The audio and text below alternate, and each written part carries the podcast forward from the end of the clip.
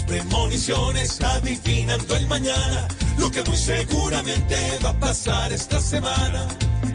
Petro va a seguir diciendo acá, yo no estoy intranquilo que va, Fresa seguirá siendo popular, no por su gestión, sino por pasear. Benedetti vagando a la colombiana, pasará tal vez su peor semana y Claudia López seguirá rajando de lo que Petro siga trinando. Llegan las premoniciones adivinando el mañana, lo que muy seguramente va a pasar esta semana.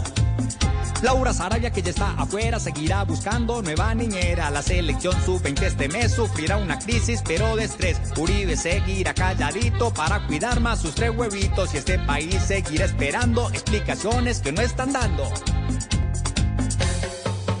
Llegan las premoniciones adivinando el mañana, lo que muy seguramente va a pasar esta semana.